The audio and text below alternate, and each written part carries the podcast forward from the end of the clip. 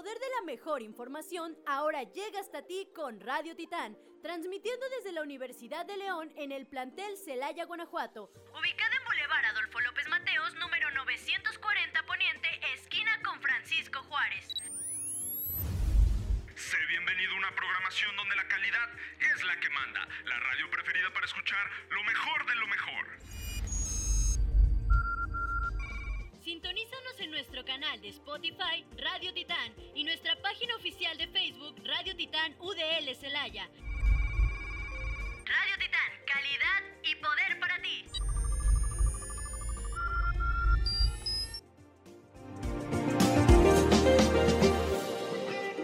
Seguimos en Polos Opuestos. Hola, soy Carla Jiménez. Y yo soy Hugo Hernández. Y el día de hoy, en su programa favorito, Polos Opuestos, vamos a tener un tema interesante, divertido y que nos hará recordar nuestra infancia. Películas de Disney y Pixar. ¿Qué opinas sobre este tema? Pues a mí me gustan mucho este, las películas de, de Disney y de Pixar. Entonces, siento que, que va a ser bonito recordar para todos estas películas que vamos a mencionar, pues, en, en estos minutos, amigo. No sé cómo veas tú. ¿A ti te gustan mucho estas películas o no? Pues sí, muchas películas las recuerdo. Evidentemente son parte de nuestro crecimiento y de nuestra etapa como niños y nos hará feliz recordar lo que ya hemos visto. Pues a mí me gustaría este, presentar uno de los clásicos, la cual es Toy Story. Eh, ya sé que muchos de ustedes ya saben de qué va la película, pero por si acaso les recuerdo la trama principal. Los juguetes de Andy, un niño de 6 años, temen que haya llegado su hora y que un nuevo regalo de cumpleaños le sustituya con el corazón de su dueño. Woody, un vaquero que ha sido hasta ahora el juguete favorito de Andy, trata de tranquilizarlos hasta que aparece Buzz Lightyear, un héroe espacial dotado de todo tipo de avances tecnológicos. Woody es relegado a un segundo plano, su constante rivalidad se transformará en una gran amistad cuando ambos se pierden en una ciudad sin saber cómo volver a casa. Esta película es de 1995, aunque les parezca increíble. Pues ya, ya conocen eh, la, la trama de esta película, pero es bonito recordarlo. Y como les digo, es de 1995, algo que yo en lo personal pensaba que era como del 2003, amigo. No lo sé. Sí, yo también me sorprendió mucho escuchar que ya tiene muchísimo, muchísimo tiempo, desde que todavía ni siquiera nacíamos. Lo sé, amigo, lo sé. Es una, sin duda es una, una trilogía que, que muchas personas, yo creo que la mayoría conocen. Amigo, ya, ya no es trilogía, este... Ah, ya son cuatro, ya son cuatro, sí, ya son ¿Fuiste a cuatro. ver la cuatro? Eh, no la fui a ver, la acabo de ver este, justamente hace poco en Disney Plus, pero pues está, está padre. No, no esperaba que le fueran a dar ese giro a los personajes, pero pues está bien, o sea, como para terminar toda, ya, yo creo que ya es una saga, ¿no? Este, una saga de películas que ha durado tanto tiempo, entonces siento que estuvo padre, o sea, desde 1995 que ese fue su estreno, hasta, ¿qué fue? 2019 cuando estrenaron la otra. Sí, tiene un poco más de un año, ¿no? Ajá, Ahora sí, ahora sí recuerdo que sí, que sí la fui a ver. Sí, entonces, este, siento que fue un buen cierre esa película. Ahora vamos con una película de Pixar, no sé si tú la conozcas, pero a mí me gusta mucho, me gustaba mucho, y es la de Bichos. Cada verano, un grupo de salvajes y holgazanes saltamontes, liderados por el temible Hopper, asedia una colonia de laboriosas hormigas con el- con el único fin de robarles toda la comida que ellas han recogido poco a poco para afrontar el largo y frío invierno que se avecina. Flick es una valiente hormiga cansada de seguir siempre el camino marcado por los demás.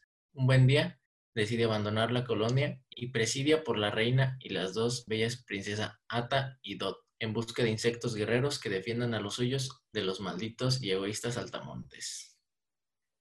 Esta película creo que tiene una, una historia muy interesante y muy divertida, tratándose de insectos, yo creo que es lo que más llama la atención. Y yo creo que también es muy creativa y, y las cosas que se ven dentro de ella, las cosas visuales y, y cómo la hicieron, yo creo que es muy atractiva de ver.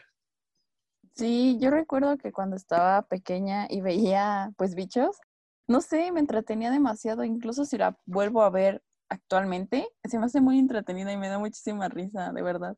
hay partes tan graciosas, pero también se ve como, pues, como en la naturaleza, ¿no? Hay este, animales superiores y los animales inferiores que tienen que hacer, pues, el trabajo, eh, pues, muy cansado para que otros animales, pues, terminen robando su comida. Está triste, pero esa es como la trama de la película y te hace reflexionar a ti como niño. Está padre, realmente es una de mis películas favoritas de la infancia. Ahora me gustaría dar paso también a, una película que supongo que también marcó tu infancia, la cual se llama Los Increíbles Amigos. También les voy a leer un poco sobre de qué va la película, aunque sabemos que, es una gran película. Bob Parr, uno de los más grandes superhéroes del mundo, salva vidas y luchaba contra villanos a diario. Han pasado 15 años y Bob y su mujer han adoptado una identidad civil y se han retirado a la periferia para llevar una vida normal con sus tres hijos. Bob se dedica a comprobar los plazos de las reclamaciones de seguros y lucha contra el aburrimiento. Está deseando volver a entrar en acción, así como cuando recibe una misteriosa comunicación que le ordena dirigirse a una remota isla para cumplir una misión de alto secreto. No se lo piensa dos veces. Esta película es del 2004. Esta sí me suena como, pues, a más o menos mi infancia. Entonces, no sé, me gusta demasiado esta película. Y también tiene algunos chistes locales o, frases icónicas, que es lo que siempre me, va a gustar de esta película. No sé cómo lo veas tú. Esa es una película que también yo, recuerdo haberla visto muchas veces ya.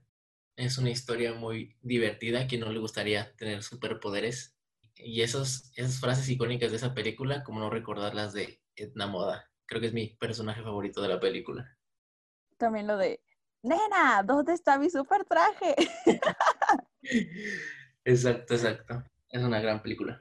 Sí, lo que, o sea, nos estamos enfocando ahorita en la, en la película número uno, pero tardaron tantos años para sacar la película número dos que también se me hizo demasiado padre, no lo sé. Aunque ya estuviéramos grandes, creo que las personas que fueron más a ver esa película fueron los que tuvieron en infancia los increíbles, pues, uno. Y siento que nos sorprendió demasiado y aparte los gráficos, pues, mejoraron por lo mismo que pasaron tantos años no nos podíamos olvidar de el gusanito que, teníamos dentro, de la duda de qué fue lo que pasó al final de la primera. Sí, exacto, concuerdo contigo. Otra de las películas de las que vamos a hablar hoy y que también yo creo que todo el mundo conoce es Monsters Inc. Monsters Inc. es la mayor empresa de miedo del mundo y su principal misión es asustar a los niños entrando al mundo humano a través de sus armarios, Sully, un imponente personaje de dos metros, piel azul y cuernos, posee el récord de mayor número de sustos a niños. ¿Qué opinas de Monster Inc.?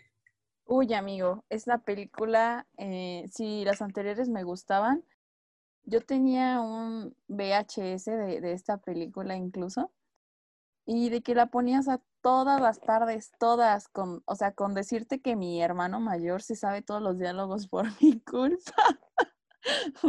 Era una super fan de Monster Inc., de verdad.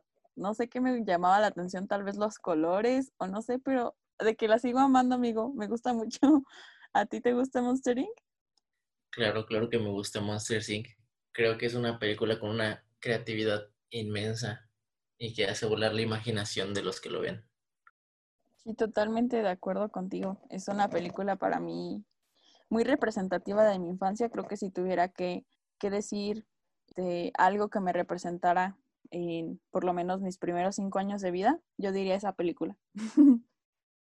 y para terminar, me gustaría presentarles eh, la película de Enredados. Trata sobre Flynn Rider que está buscando eh, pues la corona misteriosa y se encuentra con una pues una torre que está escondida misteriosamente. De ahí se encuentra Rapunzel, una bella y avispada adolescente con una cabellera dorada de 21 metros de largo, que vive encerrada ahí desde hace años. Ambos sellan un pacto y a partir de ese momento la pareja vivirá emocionantes aventuras en compañía de, un caballo superpolicía, un camaleón sobreprotector y una ruda pandilla de matones. Se me hace muy, muy padre esta película, aparte que terminamos en el año 2010, entonces terminamos bien. no sé, esta película también me gusta mucho y más que nada me, o sea, como todas las películas de Disney y de Pixar, las canciones siempre son muy icónicas. Y en general de esta película me las sé todas, amigo. ¿Y tú qué opinas de esta, de esta película, que es un poco más actual? Opino que la historia es muy buena, es una historia donde hay mucha magia. es, una, es una historia curiosa también de lo que se trata de la vida de, de Rapunzel, que fue una niña que la raptaron y al final sí logró volver con su familia. Sí, a mí lo que me gusta mucho es lo de las linternas, de que pues ella quiere, quiere ir a verlas y es que lo que me pone pues triste es un pequeño spoiler, lo siento. Es de que pues son para ella y nadie lo sabe. O sea, creo que en sí hay cosas que puedes conectar, pero pues eso es lo bonito de esa película, ¿sabes? Y aunque no sabía que eran para ella, las pudo ver. Exacto.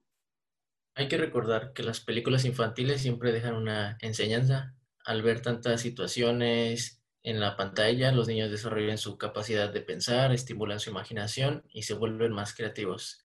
Y entre otros efectos que evidencian los beneficios del cine para los niños. Esto sería todo por este capítulo. Muchas gracias por escucharnos en, en otra edición más de Polos Opuestos. Gracias por seguirnos en otro capítulo de Polos Opuestos. Ya sabes que para seguir atento a nuestros temas y capítulos anteriores, nos puedes buscar como Radio Titán en Facebook y Spotify.